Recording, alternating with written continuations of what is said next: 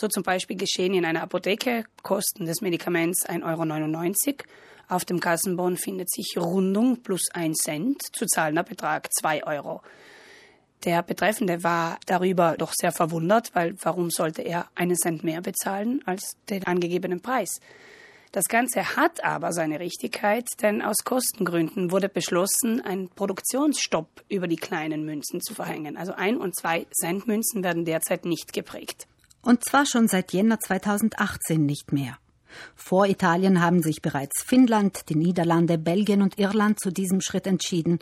Verständlich, denn zumindest bei den 1-Cent-Münzen sind die Produktionskosten höher als der Nennwert. In Italien regelt der Gesetzgeber die Angelegenheit mit einer eigenen Richtlinie. Damit es zu keinen Problemen kommt, wurde in einem Gesetz genau festgelegt, wie mit der neuen Situation umzugehen ist. Und zwar werden die Beträge kaufmännisch auf die nächsten 5 Cent gerundet. Das Ganze gilt nur für den Endbetrag, der zu zahlen ist und nicht für die einzelnen Preise.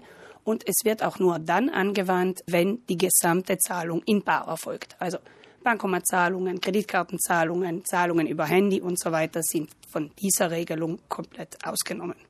Auf- und abrunden darf auch die öffentliche Verwaltung, wenn sie Barbeträge kassiert oder ausbezahlt. Die Ein- und Zwei-Cent-Münzen behalten aber weiterhin ihre Gültigkeit als Zahlungsmittel, auch wenn sie nicht mehr hergestellt werden.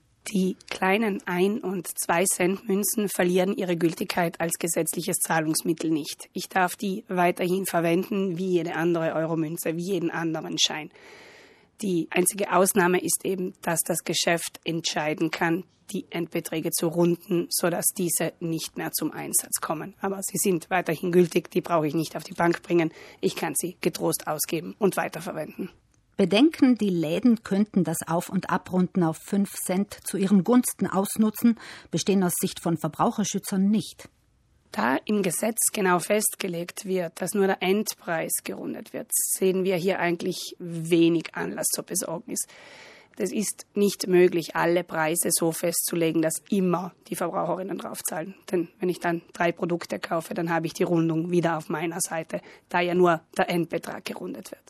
Nichtsdestotrotz hat der Gesetzgeber einen Passus eingefügt, dass der Garant für die Preise ein Auge auf die Auswirkungen dieser Rundungsmechanismen haben wird. Also es ist noch eine Instanz, die darüber wacht und sich gegebenenfalls einschaltet.